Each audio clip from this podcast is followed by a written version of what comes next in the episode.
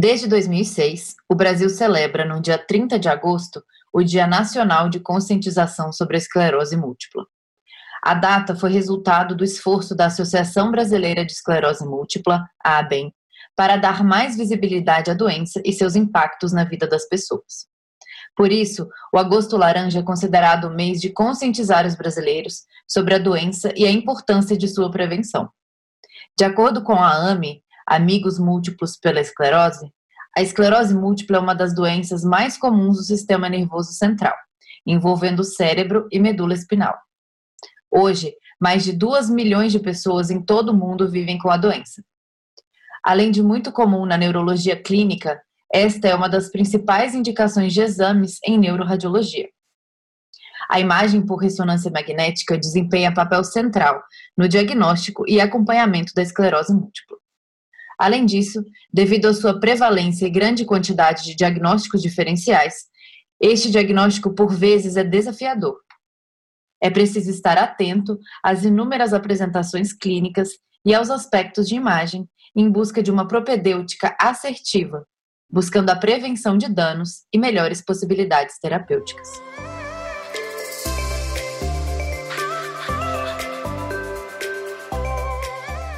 Olá, sejam muito bem-vindos ao podcast Neuronews, mais uma iniciativa digital da Neurorádio a fim de promover a democratização do ensino em neurociências trazendo quinzenalmente conteúdo científico fresquinho e promovendo discussões descontraídas com especialistas da área. Eu sou Bárbara Trapp e no episódio de hoje escolhi trecho-chave da conversa sobre esclerose múltipla que rolou em nosso perfil do Instagram, entre a Ana Paula, neuroradiologista e cofundadora da Neurorádio, e o Erval Neto, neurologista e neuroimunologista pela USP e coordenador do Centro de Esclerose Múltipla do Hospital Israelita Albert Einstein de São Paulo.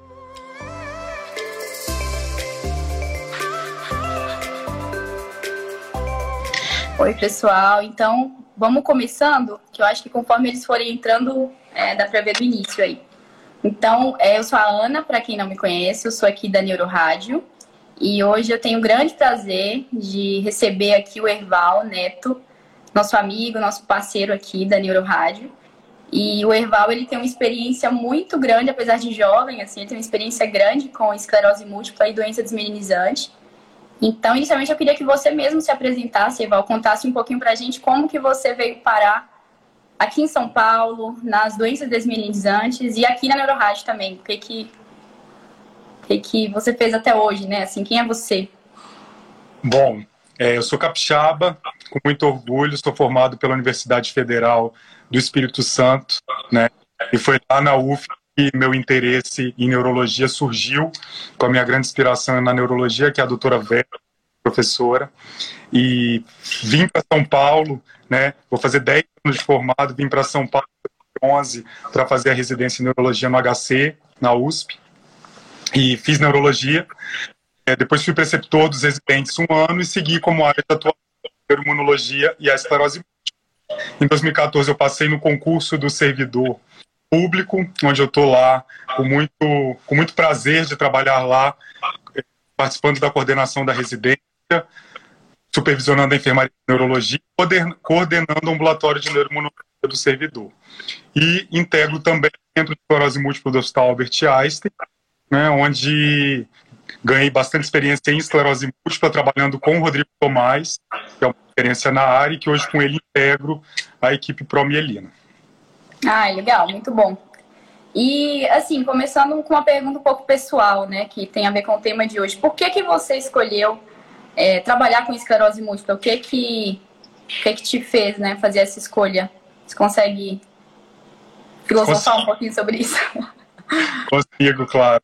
É, é, então, é, eu acho que durante a residência médica teve algumas coisas que me chamaram a atenção. Nós, neurologistas clínicos, nós somos taxados de médicos que fazem diagnósticos brilhantes não tratamos ninguém, né? Isso não é verdade, né? E, mas na neuroimunologia, isso é muito claro, né? Como consegue modificar a história natural dos pacientes se a gente diagnostica precocemente, se a gente trata adequadamente. Foi isso que eu na residência. A gente tinha no HC uma enfermaria com muitos pacientes com neuromielite óptica, então a gente via quanto esses pacientes melhoram com plasmaféresis, com terapias de fase aguda. Né? A, minha, a, a, a minha época de residência foi o início também do uso mais, de terapias mais modernas em esclerose múltipla, como imunobiológicos monoclonais, e também a revolução diagnóstica, né, Ana? Então, assim, quando a gente estava no R2, R3, foi quando surgiram os primeiros casos confirmados no HC de encefalite anti-NMDA. Então, esse mundo dos anticorpos, de você ter um marcador imunológico para cada doença, correlacionar com a clínica. Eu gosto muito de neurorádio, gosto muito de imagem, e a neurologia é uma das áreas da neuro que mais você tem correlação com imagem. Então, isso foi me levando para o caminho das, da neuroimunologia, que a doença mais prevalente é a esclerose múltipla. E, e, eu gosto de paciente jovem também. Eu acho que eu gosto de tratar paciente jovem, eu gosto daquele paciente que acabou de ser diagnosticado, que está como nós, é, iniciando uma carreira, tendo planos afetivos, né? de repente tem um diagnóstico neurológico e tem e, e você está nesse momento, assim, né, a vida desse paciente e lutando junto com ele para que os planos se mantenham. Então, acho que resumir é. o que ali a neuroimunologia e a esclerose múltipla. Muito bom. E assim, Eval, a gente tem aqui, nosso público é bem heterogêneo, né? Então, é, a proposta é a gente falar um pouco disso, de esclerose múltipla e também de alguns, como nós colocamos na chamada, né, de alguns erros diagnósticos, alguns mimetizadores. E assim, não tem como começar falando sem uma definição do que, que a gente está falando. Tem muito acadêmico aí também que nos acompanha. É, esse mês, né, um mês que ele está sendo dedicado aí a essa reflexão, que é o agosto é, laranja, essa reflexão de, de uma melhor é, visibilidade da esclerose múltipla, que é uma das doenças mais comuns, neurológicas mais comuns do jovem, como você falou. É, de, de, da nossa parte da neurorádio também é uma das doenças em que nós temos mais solicitação de exame, ou seja, eu vejo esclerose múltipla praticamente todos os dias, não vejo os pacientes, é, mas vejo as histórias deles, vejo que você, é, tem essa relação com vocês, né? Então, acho que você, mais do que eu, poderia iniciar isso falando é, o que, que é esclerose múltipla, né? O que, que é essa doença, o que se sabe um pouquinho aí sobre o que, que causa isso, por que, que as pessoas têm esclerose múltipla. É interessante sua pergunta e correlacionar com o agosto laranja. Pergunta é o mês de conscientização, a gente está na semana de conscientização da esclerose múltipla. E por que, que é importante ter um mês? Né? Porque é uma doença ainda cercada de muito estigma. Né? E quando a gente fala de estigma, a gente está falando de, de, da confusão que o termo esclerose tem com as outras doenças neurológicas, principalmente para os pacientes, mas para o próprio médico, para o próprio neurologista, para o próprio radiologista e as outras especialidades, a esclerose múltipla foi uma das doenças que mais teve avanço nas pesquisas e, e, e a mudança no entendimento, tanto na fisiopatologia, quanto mudança em critérios diagnósticos, quanto que mudança nos princípios terapêuticos. Né? Então, a doença, a esclerose múltipla é definida classicamente como uma doença inflamatória autoimune da substância branca do sistema nervoso central. Isso já não é mais uma verdade, né? Hoje a gente tem uma doença que acomete a substância branca, e vocês, radiologistas, ajudaram a mostrar que é uma doença que também acomete a substância cinzenta. Né? Então, as ressonâncias evolução mais, mais alta mostraram que esses pacientes têm lesões no córtex cerebral na substância cinzenta profunda. Né? Essa doença que é considerada doença inflamatória, ela também tem um componente degenerativo, que é o responsável pela fase progressiva da doença. Então, por aí a gente vê que é uma doença muito complexa. O paciente, quando ele é diagnosticado, ele quer falar, ele pergunta, por que eu tenho isso? Ninguém da minha família tem esclerose múltipla, eu não sei porque eu tive essa doença. Em geral, eu falo para o paciente, olha, não adianta procurar que você não vai achar, né? Porque a esclerose múltipla é multifatorial. Existe predisposição genética, que em geral não é transmissível, tá? E além disso, existem fatores do ambiente. Então, tem alguns vírus que são levantados como os deflagradores imunológicos, como o vírus Epstein-Barr. Trabalhos que mostram que 100% dos pacientes com esclerose múltipla têm a sorologia positiva para o vírus Epstein-Barr. Né? Outros fatores ambientais. Né? Então, a gente tem a mudança do padrão da sociedade, inclusive a alimentação, que pode estar, tá, que tem um aumento aí das doenças mediadas, mas ainda não tem exatamente a causa específica da esclerose múltipla. É interessante porque a neuromelite óptica, que é o principal diagnóstico diferencial, é uma muito mais nova. O anticorpo foi descrito em 2004, a paporina 4, e a gente tem uma fisiopatologia muito mais esclarecida da neuromelite óptica, uma doença que tem um antígeno e um anticorpo bem definido, e da esclerose múltipla ainda tem uma, uma zona muito nebulosa e cinzenta do que está acontecendo aí. Uhum. Você acha que isso justifica um pouco é, o tanto de erro diagnóstico que nós temos aí, que é o motivo um pouco da aula de da, dessa live de hoje, né? É, o fato de não haver um biomarcador específico, né? Portanto, a gente tem que ter um olhar clínico muito apurado, com um olhar de imagem muito apurado, que a gente vai falar hoje, né? E essa, esse conjunto aí e a exclusão dos diferenciais que vai nos levar a um diagnóstico, mas não tem ainda uma uma, um marcador ali que nos dê uma especificidade é, alta para isso, né? É... Perfeito. Perfeito, ótima pergunta, porque se você, é, o, o, residente, principalmente o médico de informação, ele fica procurando exatamente qual é o exame que vai garantir para ele. Então, um paciente infectado pelo vírus HIV, a sorologia do HIV reagente, ou mesmo as doenças imunomediadas. Um paciente com NPO vai ter antiacoparina 4 positivo, então você fecha o diagnóstico. Na esclerose múltipla, é um conjunto clínico, radiológico, tem a banda oligoclonal como marcador adjuvante, mas que não faz o diagnóstico só, que não exclui o diagnóstico quando ela é negativa. Então, toda essa complexidade clínico-radiológica dificulta o diagnóstico. E, além disso, a heterogeneidade de apresentação. A esclerose múltipla, ela se apresenta de maneiras muito diferentes. Ela pode se apresentar na sua forma clássica, em 80% pacientes com a forma remitente recorrente, que são surtos, exacerbações agudas, mas pode se apresentar como uma doença lenta, insidiosa, gradualmente progressiva, na forma primária progressiva, em homens mais velhos. A própria apresentação remitente recorrente pode se apresentar ela pode se apresentar com sintomas multifocais, de, de, várias topografias do sistema nervoso central, na medula, no nervo óptico, no tronco. Então, toda essa manifestações distintas, né, dificulta também um diagnóstico é, é, é, da esclerose múltipla e leva a alguns erros, né, até o paciente ter o diagnóstico confirmado. É, Ivan, então eu ia te propor a gente fazer aqui um exercício, né, que antes de falar dos erros, para a gente falar primeiro dos acertos, né. Então, falar assim, como que é um diagnóstico correto de esclerose múltipla? E minha ideia foi, é, você fala como que chega esse paciente para você, você me encaminha esse paciente, né? E eu te falo o que, que vai ter na imagem. Então a gente fala assim, um, um fluxo de diagnóstico é, comum e um fluxo acertado de diagnóstico. Depois a gente entra no, no diagnóstico que foi postergado, que foi errado, que pode ser. Então, começando aí da, da clínica, né? Como que esses pacientes chegam para você em geral? Qual que é a clínica e, e como que você é, suspeita de esclerose múltipla? Não, muito bom. Mas aí, nessa sua pergunta mesmo, já tem mais um motivo da questão dos erros, né? Mesmo para falar de acerto. Porque o paciente, em geral, não chega. Para ele chegar para mim, na grande maioria das vezes, alguém antes já suspeitou do diagnóstico de esclerose E esse alguém antes, muitas vezes, não é o neurologista, né? Porque tá aí outra dificuldade do diagnóstico o paciente, quando ele tem um sintoma, o primeiro sintoma da esclerose múltipla, é muito mais comum ele procurar outro especialista que não seja o neurologista. Então, ele pode procurar um ortopedista, um oftalmologista, um clínico geral, né? Exatamente por essas manifestações clínicas mais comuns, né? Então, para falar um pouco desse caminho, a gente tem que falar um pouco das topografias mais comuns dos sintomas da esclerose múltipla.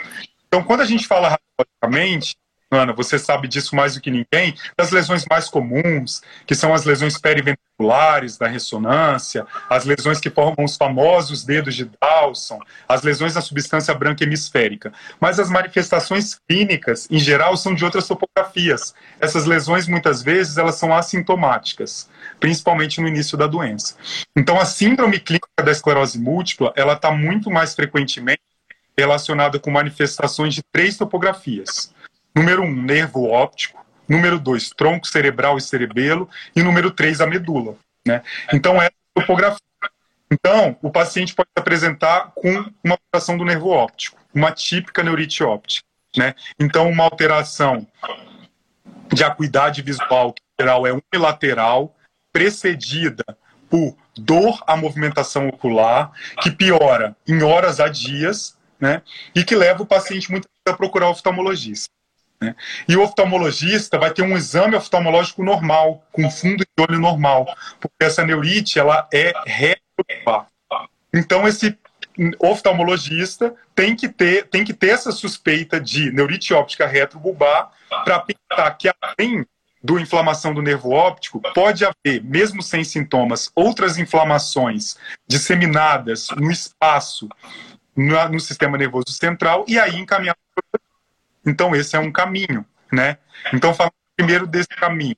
Esse neurologista, além da ressonância de órbita, para comprovar esse acometimento inflamatório no nervo óptico, ele tem que fazer uma pesquisa também de outras lesões, ainda que assintomáticas, em outras topografias, pedindo a ressonância de encéfalo, e hoje também a gente estende para ressonância de coluna cervical e dorsal, porque, diferentemente do que se falava, as lesões melinizantes medulares, elas também podem ser assintomáticas, né? Então, esse é um dos caminhos, né?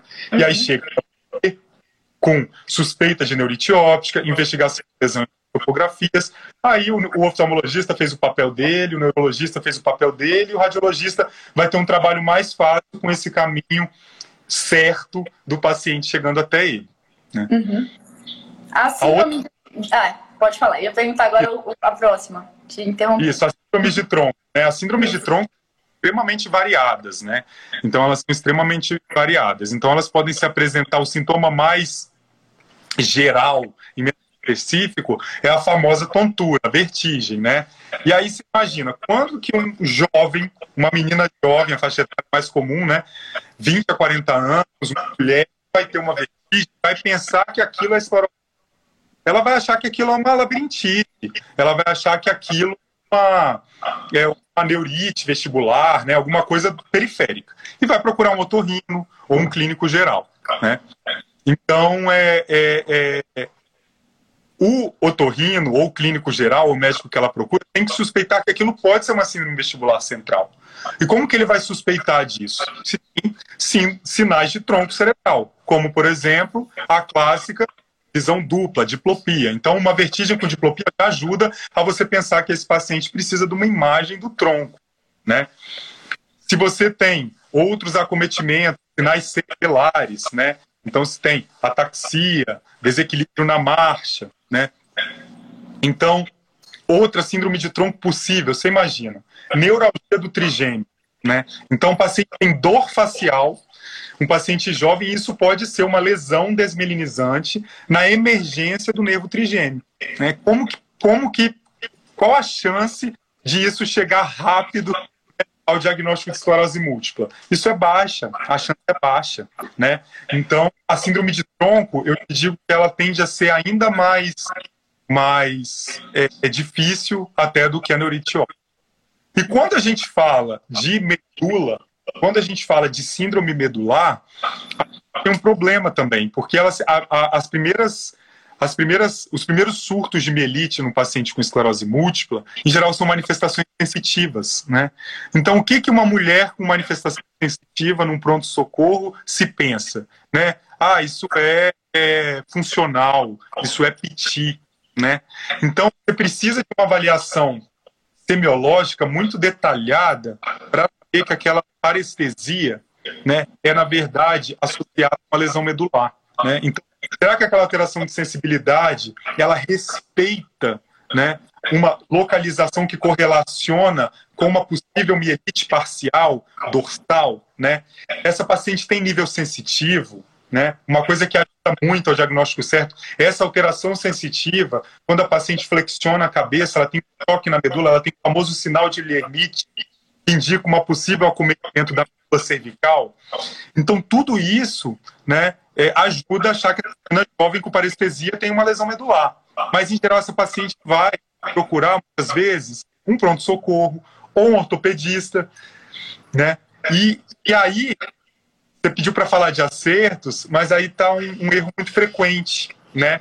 E um erro que vocês não podem fazer nada, porque chega na vocês uma ressonância de coluna lombar, né? E a medula, ela acaba Então, se essa dormência no pé, dormência no membro inferior, está associada a uma lesão na medula dorsal, isso não vai aparecer na ressonância coluna lombar. E você vai laudar essa ressonância como normal. Esse paciente, depois de um longo caminho, chega com várias imagens de coluna lombar normal, porque foi pensado numa radiolopatia, numa hérnia lombar, e não se pensou que era uma mielite torácica. Então, esses três caminhos, o caminho da dormência associado à mielite, o caminho da vertigem associado ao tronco e o caminho da acuidade visual associada à neurotópica, eu acho que são os três principais. É, a porta de entrada. Né? Mas não chega para o neurologista inicialmente, e aí para a gente pensar em critério radiológico, primeiro tem que se pensar na, na, na hipótese para pedir o exame correto. Né? Sim. E além de pedir o exame correto, colocar a suspeita correta, né? Isso também, como você disse, às vezes pede uma, mesmo que seja uma cervical, mas com uma suspeita, por exemplo, de uma discopatia, é, a gente não vai fazer contraste muitas vezes, né? E esses exames, a, o uso de contraste é imprescindível.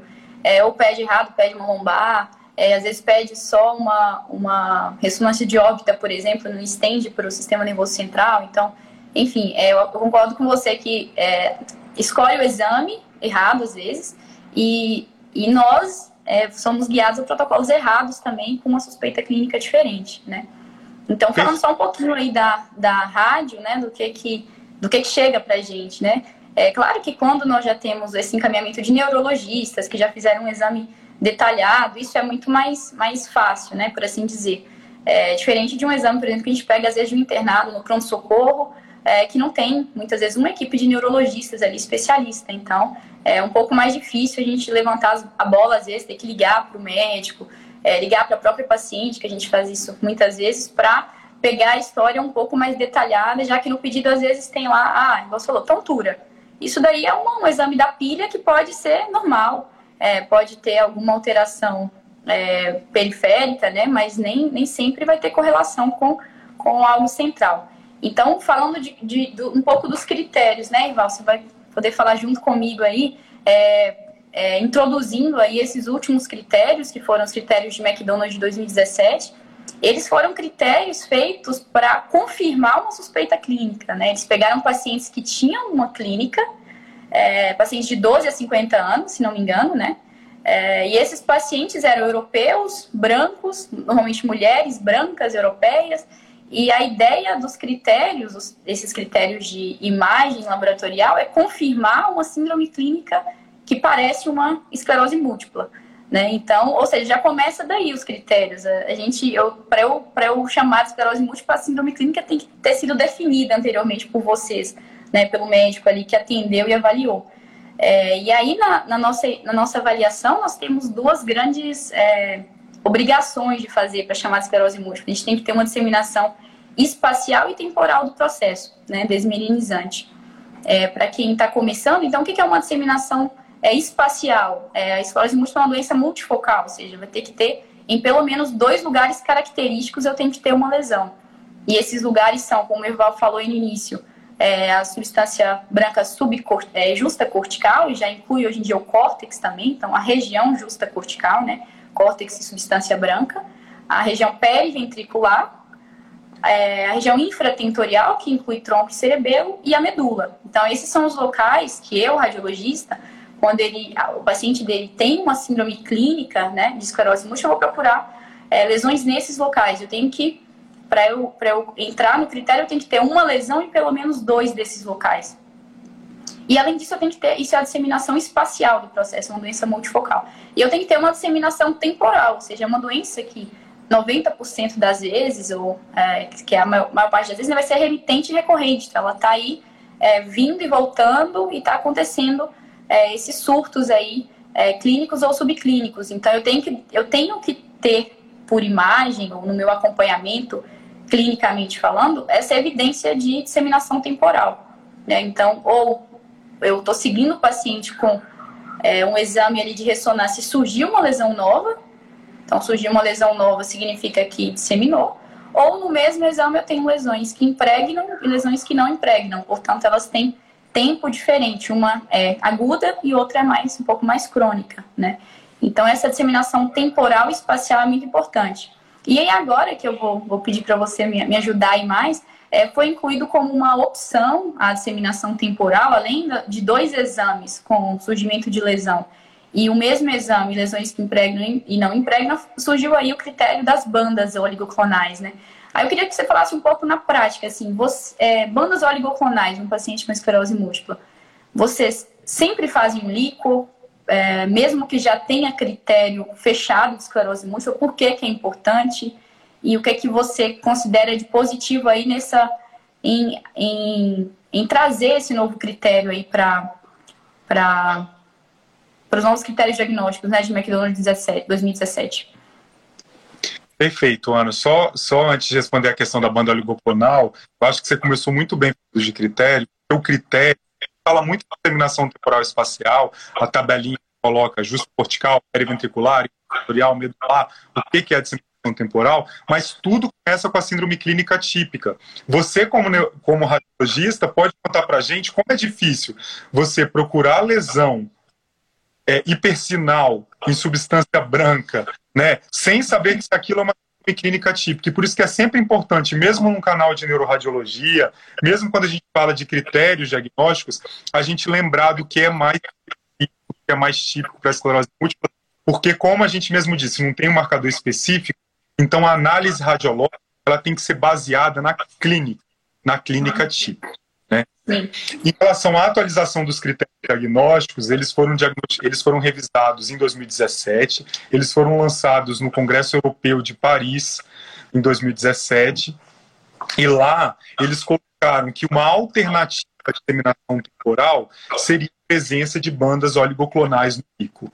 Então, por que isso? Porque a partir do momento que o paciente tem disseminação temporal, né, então ele tem uma síndrome clínica, ele teve, por exemplo, uma mielite, e ele tem lesão infratentorial e lesão periventricular, disseminação espacial.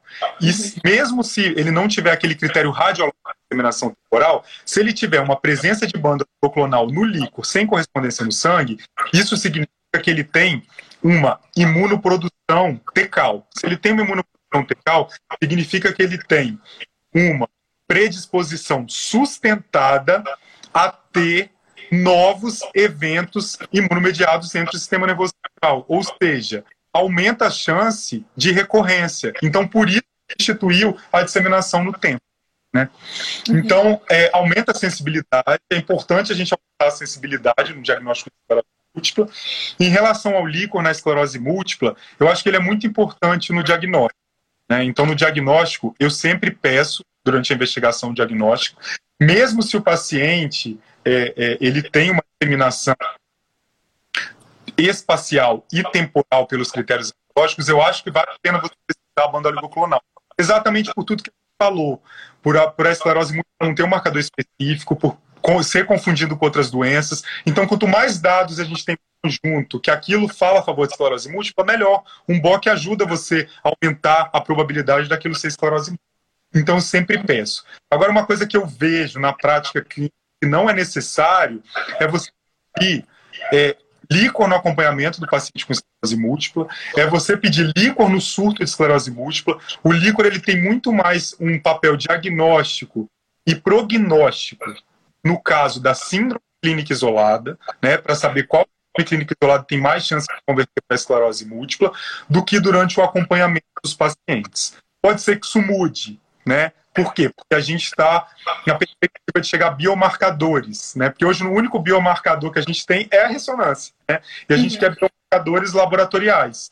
Então tem, por exemplo, a possibilidade do neurofilamento, né? Que a gente já tem até dose em pesquisa no Brasil, mas a gente não consegue fazer comercial. O neurofilamento vai poder ser dosado no sangue, mas através de uma metodologia bem sofisticada, né? Um método que boa, mas ele pode ser no líquido. Então, se a gente tiver disponível biomarcadores no líquido, pode ser que a gente peça mais, mas o papel principalmente no diagnóstico. Ótimo. É, só complementando também, Val, que a gente começou a falar dos critérios, né? É, você citou no início, né, que antigamente a esclerose múltipla era considerada uma lesão da substância branca é, é, primariamente ali, né? Hoje a gente já sabe que esse envolvimento cortical é muito comum até. E tem algumas técnicas e sequências, a sequência DIR que a gente usa para ver isso melhor. Então, como você disse, a gente teve um pouco de participação aí, a radiologia, né? É, nessa, nesse olhar para a substância cinzenta, para o córtex cerebral, é tanto que antes eram lesões subcorticais, agora são justacorticais e corticais, né? Então, acho que isso é importante falar dessa atualização. É, a neurite óptica também, igual você falou, eu acho que é, essa, nessa nova a, o Magnus, ele queria colocar a neurite óptica nos critérios, né? Ficou naquela, naquela luta, ah, entra a neurite óptica como critério de disseminação espacial ou não. E já nessa atualização, a neurite óptica, apesar de ser é, a, a CIS mais frequente, ela não está nos critérios. E queria que você falasse um pouquinho disso, assim, é, será que é porque esse erro é tão comum que a gente perderia um pouco aí essa, essa especificidade para o diagnóstico, né? Talvez abriria demais as portas. O que que que, que você tem a falar sobre a neurite óptica aí nessa saída como critério? É interessante que durante a, a apresentação do novo critério no ECTRINS lá em 2017, eles reservaram um tempo importante para falar sobre essa questão da óptica. E, na verdade, você não tem dúvida que a neurite óptica, o nervo óptico é uma das topografias da esclerose múltipla, né? Mas o que eles colocaram, que apesar de estar no Magnus, não estão nos critérios, por causa da limitação do método. Então, tem a limitação do método da então, que se o paciente não tem uma síndrome clínica do nervo óptico, é muito difícil você estabelecer uma disseminação espacial por uma lesão assintomática do nervo óptico. E isso, Ana, é muito comum na nossa prática clínica. Né? Dificuldade do radiologista em afirmar se se uma, uma alteração numa ressonância de órbita é artefatual, se é uma alteração verdadeira. Então, realmente, sem a correlação clínica, é difícil a gente preencher, ticar o critério ali por uma alteração assintomática. Então, acho que é a limitação do método mesmo do Você concorda com a dificuldade como radiologista? concordo, concordo. Assim, acho que tanto é, tem muitas lesões nos, nos nervos ópticos sequelares, por exemplo, ou mesmo assim, o corte às vezes é um pouco mais grosso, a gente fica na dúvida, ah, isso aqui é um afilamento, isso aqui está um pouco mais branco, é, ah, fez numa técnica de um T2 que não saturou direito a gordura, né? Que a gente faz um T2 com saturação da gordura para ajudar a visualizar um STI. Então, às vezes não satura direito, a gente fica, ah, será que é assim? Então, realmente, acho que eu não, eu não sabia, eu, eu sabia que o motivo era por perder é, especificidade, né? Mas isso que você falou de técnica é bem, faz muito sentido. Antes que na argumentação colocaram isso, assim, limitação do método. É, né? sim, faz bastante sentido. sentido. né? Sim. Eval, e, e acho que da, dessa atualização que eu lembro foi mais isso, né? teve também a questão dos sintomas, né? É, que antigamente lesões sintomáticas eram excluídas da contagem. Hoje em dia isso não, não existe mais, né? Qualquer lesão na ressonância, é, sintomática ou não, do tronco, por exemplo, ela vai entrar é, como disseminação espacial. É, não sei, é, mais alguma coisa? não faz sentido nenhum. E um comentário em relação a isso, porque você tinha a lesão é no tronco ou na medula, ela precisa ser assintomática para contar no critério. Aí a gente tem um problema. Quando a gente fala de caracterização as lesões no tronco e lesões na medula estão relacionadas com um fenótipo mais agressivo da esclerose múltipla. Então você muitas vezes deixava de fazer um diagnóstico mais uhum. por causa de um detalhe do critério, para um caso que inclusive evoluir de forma mais grave, né? Então, realmente era uma, era uma, era uma coisa do critério que não fazia sentido. Sim, legal. E entrando um pouquinho agora nos erros propriamente ditos, né? Eu acho que assim, a primeira pergunta que eu mais. Não sei se você tem a resposta, mas assim, sua, sua observação sobre esse assunto. É, você acha que é mais comum escleroses múltiplas que são subdiagnosticadas, ou seja, é, passou e não é, né? É, desculpa, passou por um médico ali e não deu diagnóstico, não foi subdiagnosticado, ou doenças que não são esclerose múltipla e são diagnosticadas como esclerose múltipla? Hum. Boa, é per... Boa pergunta. Eu acho que duas situações aparecem na prática clínica, tá? Mas em termos de prejuízo para o paciente, eu acho que o que ocorre mais é a esclerose múltipla identificada. Então, isso principalmente na parte clínica, né? Naquele primeiro, naquele primeiro é, é, percurso que o paciente passa até ter a suspeita diagnóstica. Né? Então, não desconfiar que aquela alteração visual é uma neurite óptica associada a uma doença desmelinizante, não achar que aquela alteração de força ou sensibilidade está a uma lesão medular, né? Eu acho que isso é mais comum, então tem pacientes que demoram 7, 8, 9 anos para ter o diagnóstico de esclerose múltipla e perder tempo na esclerose múltipla é ter maior chance de sequela, tá? Agora, em termos é, é, é, radiológicos, talvez em termos assim do que ocorre no laudo, né, não na, na no conjunto, talvez uhum. a gente mais são laudados como desmelinização e esclerose múltipla e no fundo não são esclerose múltipla, né? A gente lida com as duas com as duas situações. É importante a gente é, conceituar quais são as principais é, características aí das apresentações clínico-radiológicas para tentar evitar esses erros. Uhum. Você já falou, acho que assim, já se estendeu um pouquinho nisso, de, dos erros mais comuns, né? É, para os neurologistas ou para as pessoas aí que estão formando, ou mesmo é, acadêmicos de medicina, né, que estão ouvindo, é, quais, assim, suas dicas de red flags que você considera, assim, sei que tem vários, eu até estava dando uma, uma lida hoje mais cedo naquela tabela da, daquele contínuo da Neurology que saiu sobre isso, aí tinha, sei lá, mais de 100 é, é, assim, pontos de atenção para não diagnosticar errado ou não deixar passar o diagnóstico, né? Mas assim, na sua experiência, os erros mais comuns que você julga assim, não, é, esse conselho aí para quem está começando, é, não façam isso, não se atentem a isso, né? Fiquem atentos a isso. O que, é que você daria de conselho, Irval? Boa, eu vou tentar colocar alguns é, erros falando sobre alguns casos reais, então, né, para ilustrar. Mas eu acho que assim, acadêmico de medicina para o residente tem que fazer o exame neurológico, né? Tem que aprender a fazer o exame neurológico. Tem uma coisa que o residente de neurologia tem que ter, é o cartão de Rosenbaum, né? Para medir a cuidado aprender a fazer um exame de nervo craniano. É muito importante fazer um exame de motricidade ocular bem feito, né? Identificar o que é uma oftalmoplegia lateral, o que é uma paralisia do ser, o que é uma paralisia do olhar complicado, síndrome de um e-mail, né? É muito importante ter todos esses conceitos para diagnosticar desmelinizante, né? Então, é, o exame neurológico, né? E aí, pensando nos red flags, a gente tem os clínicos e os radiológicos. Né? Uhum. Pensando nos clínicos, quando a gente, e é muito bom você sistematizar também pela, pela topografia. Quando você fala de nervo óptico, a gente tem o comum e a gente tem o que foge disso, é o atípico. Né? O que é comum? A óptica ser unilateral, precedida por dor, né, não ser tão grave, isso a gente coloca como limite a acuidade visual 20-200, tá? E que tem uma boa resposta, com ou sem o tratamento com corticoide. Os primeiros surtos de esclerose múltipla relacionados à neurite óptica vão melhorar sozinhos. Então, o que foge disso, a gente tem que pensar que pode ser um diagnóstico alternativo, né? Então, uma neurite óptica que é simultaneamente bilateral é raro na esclerose múltipla. Pode ser, por exemplo, a doença antimóvel uma esclerose múltipla que leva uma, um, desculpa, uma neurite óptica que leva uma acuidade visual, percepção luminosa, movimento de mãos, né? Extrapola os números do Rosenbaum. Isso pode ser uma, uma neurite óptica associada a NMO. Né? Uma neurite óptica, e a neurite óptica da esclerose múltipla, o fundo de olho em geral é normal. Quando você tem um edema de papila, você tem que ter um diagnóstico alternativo. É o que a gente chama de papilite. Uhum. Né?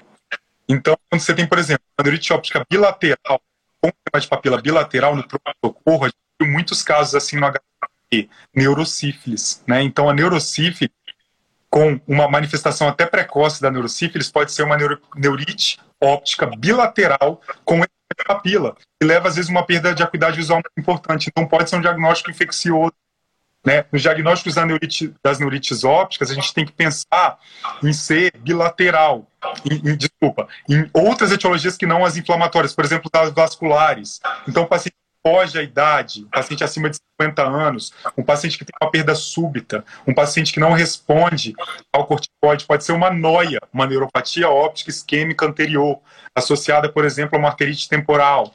Né? Aí você tem que pedir um VHS. Então, é importante caracterização. E vocês, como radiologistas, ajudam muito, né? Então, olha, Erval, essa neurite óptica aqui, que eu estou olhando, ela chega no quiasma. Se ela chega no uhum. quiasma, movimento quiasmático, isso não deve ser esclerose múltipla. Pode uhum. ser uma NMO, pode ser uma neurite óptica por neurosarcoidose, né? Então, tudo isso é, são red flags importantes, né? O líquor, né? Se você tem um líquor de 50 células, é muita inflamação. Um líquor com muito neutrófilo e eosinófilo é atípico para a esclerose múltipla. O líquor da esclerose múltipla é normal ou com aumento inflamatório leve, 8 células, 10 células, 15 células, não 60, 70 células. Uhum. Né? Assim, sem pensar que isso é infeccioso. Né? Então, esses são red flags importantes. Quando a gente fala só, de medo... Só, só vou completar do, do nervo óptico, que aí a gente vai fazendo... Eu já finalizei a minha pode. parte. É, só lembrando, então, como que é a, a neurite óptica da esclerose múltipla, né? Como você falou, ela é de curto segmento e ela é unilateral. Tem, a, tem o hipersinal em T2, o hipersinal quando a gente faz flare também da órbita, o hipersinal flare, impregna pelo gadolínio quando é agudo, e é unilateral de curto segmento, é um pouco mais anterior, não vai para o quiasma, né? É, já na, no NMO, por exemplo, ela é mais posterior, bilateral, é extensa, às vezes tem, uma, tem muito mais edema, né? O NMO tem muito mais edema na medula, no nervo, fica aquela, aquela lesão mais exuberante, por isso que é mais grave também, pega mais o quiasma. Já MOG, às vezes é bilateral, lá anterior, e uma coisa legal de MOG é que a gente que ajuda a gente é a perineurite, então tem muita perineurite também. Então isso a, o, a imagem também ajuda. É, e pensando nas infecciosas, normalmente já tem mais, às vezes tem uma retinite junto, né, uma corioretinite, é, noia restringe a difusão, é mais lá na, na transição do nervo com a papila, com o bulbo ali, então, enfim, a, a imagem também ajuda nesse diferencial. Então, esclerose múltipla, lembra, lesões curtas, unilateral, é, e não se estende ao quiasma. Aí pode continuar, Ival. Perfeito. Link, né? Assim, a clínica grave, bilateral, aí você vai ver isso na imagem, você vai falar, isso é típico para esclerose múltipla, né? Então aí você, é, é fundamental essa associação entre red flags clínicos e os radiológicos, né? Passando para a medula, né? Então, a, a mielite da principalmente os primeiros surtos, é mais comum ter alterações sensitivas e não ter alterações motoras tão importantes. Pode ter uma alteração piramidal, claro que existem fenótipos que já abrem agressivo e que o paciente já tem um déficit motor importante, mas em geral são mielites parciais, né? Parciais que podem ter como dica o sinal de Lermite, a irradiação, o choque em radiação pela coluna ao fletir o pescoço. É muito importante procurar o nível sensitivo né? E pode ter alteração esfincteriana, né? Que em geral elas são discretas no início. Então pode ter uma dificuldade de esvaziamento completo da bexiga, né? Pode ter, por exemplo, uma incontinência urinária não muito importante, né? Então o que foge disso e aí é subaguda. O que foge disso, você tem que pensar em outras etiologias, né? Que aí também a gente vai associar com a questão etiológica, né? Uhum. Então, uma, uma instalação aguda de uma mielopatia, de uma síndrome medular, a gente tem que pensar que pode ser vascular. Uhum. Uma, uma é, é, alteração muito importante, uma tetraplegia associada a uma mielite extensa, né? Mielite longitudinal extensa, a gente efetua uma mielite que se estende por mais de três corpos vertebrais, isso não é esclerose múltipla, é mais NMO, pode ser neurosarcoidose, pode ser mielite associada a doenças reumatológicas como síndrome de Jogren, mas não deve ser esclerose múltipla. Então, esse diagnóstico é fundamental. É, quero que você comente aí os achados mas vou contar só um caso que a gente teve recentemente na enfermaria do servidor, que é um homem de 38 anos com uma síndrome medular. Né? Esse, e, e pensou numa doença felinizante, esse paciente tinha uma mielopatia longitudinal extensa, né? É, e é, é, se estendia dorsal até o cone medular, e quando você vê isso, aí foi tentado posteriormente e o paciente piorou com pulsoterapia. Então, quando o paciente piora com pulsoterapia, a gente tem que pensar num diagnóstico diferencial, que é uma mielopatia, não é mielite, é uma mielopatia congestiva por fístula, é, a, por fístula celular. Né? E isso tem correção através da né? E é um quadro que pode piorar com pulsoterapia. Red flag clínico, e também tem alguns achados radiológicos que você pode comentar que ajudam a diferenciar das doenças desmelinizantes. Exato. Então, é, exatamente, Eval. É, eu acho que assim, o, como que é a, a, esclerose múltipla na medula, né? Então, é uma lesão, normalmente, assim como, para a gente lembrar, assim como no nervo óptico é de curto segmento, na medula também é de curto segmento. E normalmente é um curto segmento no eixo axial e no eixo longitudinal. Então, ela é curtinha e ela é pequenininha também. Então ela é posterolateral, ela é posterior, né? Ela tem, ela vem em algum quadrante ali da medula, mas ela não é uma, ela não é, é uma mielite transversa completa ali, né? Então é uma mielitezinha é, posterolateral em geral. E diferentemente, como você falou, das longitudinalmente extensas no NMO, por exemplo. Outro, outra coisa também que é importante diferenciar, normalmente ela pega a substância branca mais, né? É, por exemplo, o MOG pega mais a substância cinzenta, o H medular. Então, pegou muito o H medular, desenhou o H medular, a gente pensa mais em MOG. Pegou cone medular também, a esclerose múltipla é mais, um pouco mais cervical, né? Tem dorsal também, mas se pegou cone, tem uma predileção ali pelo cone, a gente também lembra de MOG. Né? E acho que outro red flag importante é são os bright spots, né? Quando brilha muito no T2, é, lesões às vezes um pouco maiores, mais extensas, brilham muito no T2, quase que parecendo cística, de tanto que brilha no T2, é muita água, muito edema. Como eu falei, lá no nervo óptico, a, a, a neurite óptica do NMO é extensa, da medula também é extensa. No nervo óptico ela brilha muito, impregna muito na medula também, então é uma lesão muito mais edemaciada, porque está relacionada aos canais de água, né, mais central, mais edemaciada, a gente vai pensar mais em NMO. E aí tem vários diferenciais, né? Como você falou, sarcoidose é um deles. É, as fístulas também, às vezes, é, podem ter uma instalação um pouco mais subaguda, é, e aí a gente vai ter um edema medular importante, aí tem vários flowvoids, vários vasos ali ao redor é, do espaço dural que a gente vai pensar em fístula, mas aí tem, a gente poderia ficar falando aqui de muitos diferenciais, né? Mas acho que é, gente, o principal aí já foi, foi falado, né? De, de medula. E, Eu acho que falar, Ana, hum. é que a gente tem muita literatura estrangeira, né? Mas mielopatia baixa, o envolvimento do cone na nossa população, a gente tem que pensar em mielopatia isquistossomótica, isso é fundamental, né? A gente pensar em esclerose medular, né? E aí pode ter uma pode ter os urinófilos, né? Mas esse paciente é uma forma de apresentação pode ser grave, né? Uma forma de apresentação que às vezes é difícil o diagnóstico, mas medula na nossa população pensa né? Sim, verdade. É, então, assim, eu acho que é, esse, essa definição para hoje, né, assim, a gente falando é, dos critérios, eles serem muito embasados na clínica e nessa definição clínica, que a gente, como radiologista, tem que ter muito isso em mente, né? E quem está formando aí, etc. E é, lembrar que, assim, essa questão de, do DIS e do DIT, né, a disseminação espacial e temporal, é, muitas doenças têm disseminação espacial e temporal e não são esclerose múltipla. Então, assim, não é peguei uma ressonância, tem lesões com disseminação espacial nos locais que eu estou procurando.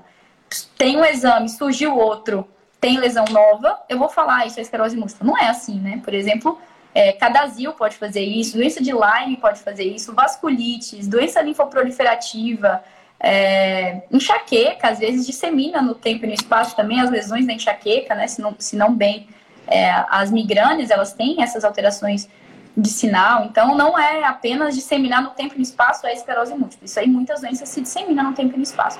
Então, por isso que no, nos critérios, além de ter lá é, uma síndrome clínica, mais isso, no final tem no better explanation, né? Então, assim, nada mais se enquadra ali. É, então, tem aí vem a lista de diferenciais, né? A gente falou de alguns aqui, mas lembrar que essa lista é quase que infinita, assim. É, muitas coisas se apresentam e tem vários artigos bons disso aí, desde doença infecciosa, neoplásica, é, doença autoimune, doença reumatológica, né, Val? Então, antes de chamar de esclerose múltipla e dar esse estigma aí para a vida desse paciente, muita coisa vai ter que ser excluída, né? E como você falou, o líquor ajuda, a imagem, a clínica. Então, acho que isso é fundamental. E assim, antes, tá com...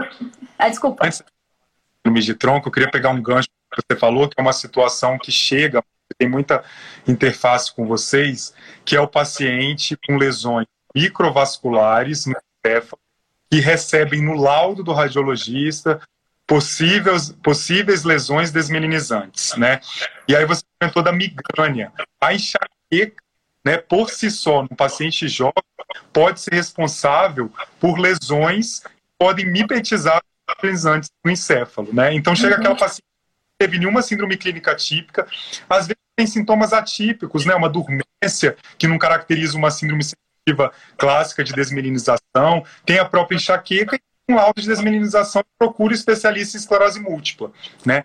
Então esse paciente como diferencia, né? É importante a gente ver a localização. Quando a gente fala da lesão justa cortical, é uma lesão que toca córtex, né? Aquela lesão na fronteira vascular, olha, aquela, aquelas pequenas lesões entre cerebral médio, cerebral anterior, cerebral médio, cerebral posterior, é mais provável que seja microvascular.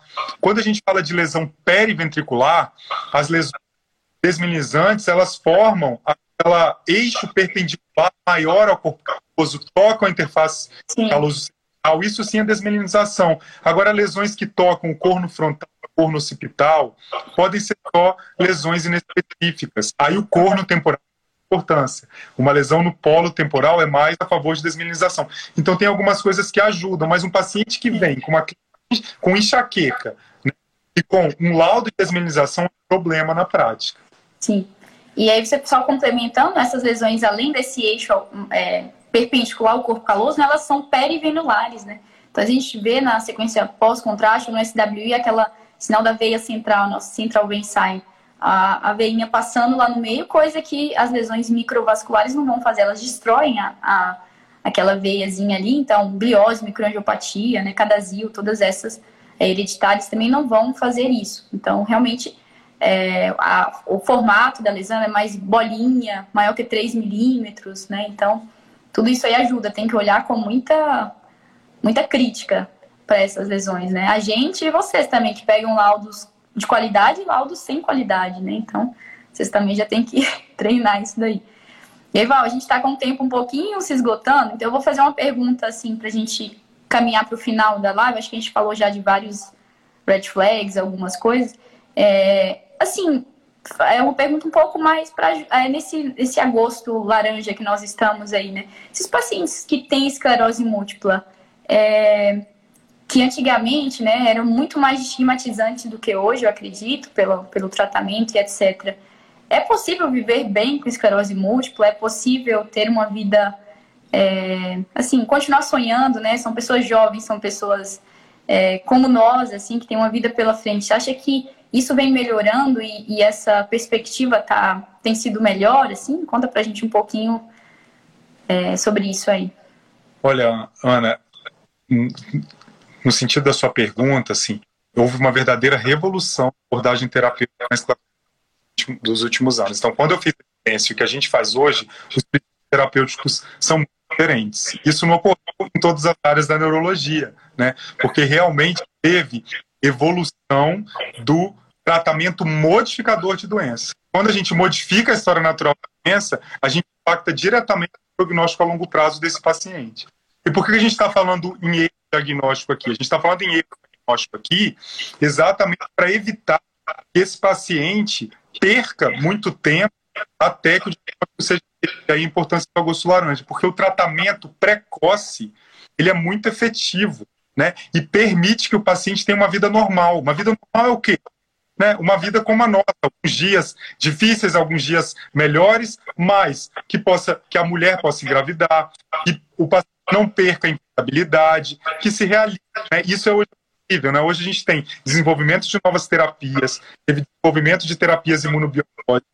Então é importante a gente caracterizar, a gente falou de diagnóstico, mas a gente poderia falar de prognóstico.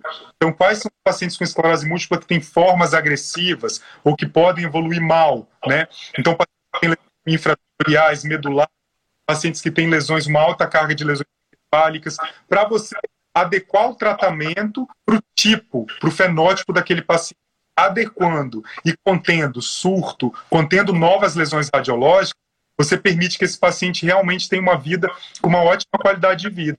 Isso a gente foi vendo mudar. Né? O, o percentual de pacientes cadeirantes no ambulatório de esclerose múltipla é muito menor hoje.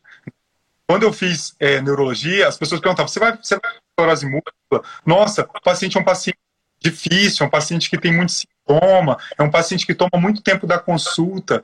Até que esse paciente, ele demorava a ter o diagnóstico, né? Ele já chegava às vezes com sequela, não tinha terapêuticos avançados. Hoje o perfil do paciente é outro, né? Então hoje o paciente tem um diagnóstico de esclerose múltipla, se ele for médico, ele recebe um tratamento imunobiológico e pode continuar trabalhando numa UTI, né? Um paciente ele pode ter os planos deles, deles, né? Então, com certeza, com uma vida com muita qualidade e é nosso papel forçar para que esse diagnóstico seja precoce, para esse paciente seja adequado de forma é, tratado de forma adequada e pensar em todos esses diagnósticos diferenciais, né, as outras doenças neuroimunológicas, elas podem ainda ser mais graves que a esclerose a gente tem muito a evoluir. Por exemplo, o tratamento da neuromielite Ah, excelente, Val. A gente não tem tanto esse contato com o tratamento, né? É, a gente vê muito esses exames para controle mesmo. E, e o que eu percebo é que tem cada vez mesmo pessoas mais velhas, mais é, com esclerose múltipla, ou seja, elas, a sobrevida e a, provavelmente a qualidade de vida, como você tem falado, né, tem, tem melhorado bastante. Isso é muito bom. É, e aí, assim, acho que foi muito bom, obrigada. Nós não podemos, o Instagram só deixa uma hora, então a gente tem que finalizar. É, mas foi super legal, acho que você é extremamente didático, extremamente empático, né? Você conversa, assim, a gente se sente ligado a você, muito bom, espero que o pessoal aí tenha gostado. É, vou fazer uma, um spoiler aqui final, que é, a gente te convidou para gravar um curso com a gente de esclerose múltipla, né? De, na verdade, de doença desmelinizante, abrangindo tudo. É, e aí eu convido todo mundo aqui a, em breve aí vai sair essa novidade com o Erval é, que é um profissional incrível. E é isso, Eval. Conte conosco. Obrigada por sua disponibilidade, por seu tempo aí com a gente. E continuamos essa parceria aí. Muito obrigada. Muito obrigado, Ana. Foi ótimo. Pelo menos para a gente passou assim, né? Foi uma hora que passou é. muito rápido. É, eu acho que a gente está é, dentro dessa vivência, desse momento de pandemia, né? E com essa transformação digital totalmente acelerada no campo da medicina. E você e o pessoal da neuroradiologia, vocês foram pioneiros aí nessa fazer conteúdo de qualidade. Né? Hoje, residentes, né, eu convivo muito com os residentes, então hoje eles usam o Instagram para formação, formação de qualidade. Vocês não, devem ser parabenizados isso e contem comigo é, é, para os projetos. A gente está preparando esse curso aí de doença desmelinizante com muito carinho, exatamente para falar o que falou hoje. As síndromes clínicas, o que são as síndromes medulares, quando pensar em esclerose múltipla, quando pensar em diagnóstico diferencial, a síndrome é, de nervo óptico, de tronco, não deu para falar tudo porque é um tema que a gente poderia falar só para síndrome de tronco cerebral, mas muito obrigado e conte comigo e agradeço todo mundo aí pela participação. Valeu, Eval, obrigadão, viu? Tchau, gente. Tchau, tchau. Bom, em mais um episódio do Neuronews, o podcast da Neurorádio, você ouviu os principais momentos da conversa sobre esclerose múltipla entre Ana Paula e o Erval Neto. Se você quiser conhecer mais sobre o nosso projeto, acesse o site www.neuroradio.com. Lá você encontrará o plano de assinaturas Neuronews, o blog free da Neurorádio e os nossos cursos online. Confira também nosso perfil no Instagram e canal do YouTube, com diversos conteúdos gratuitos. Dúvidas? Críticas e sugestões são super bem-vindas e podem ser feitas através do e-mail equipe@neuroradio.com. Todos os links de acesso você encontra aqui na descrição deste episódio, inclusive o perfil do Instagram do Erval. Lembrando que temos episódio novo por aqui quinzenalmente às quartas-feiras, e você pode ouvi-lo em sua plataforma preferida de streaming. Até lá!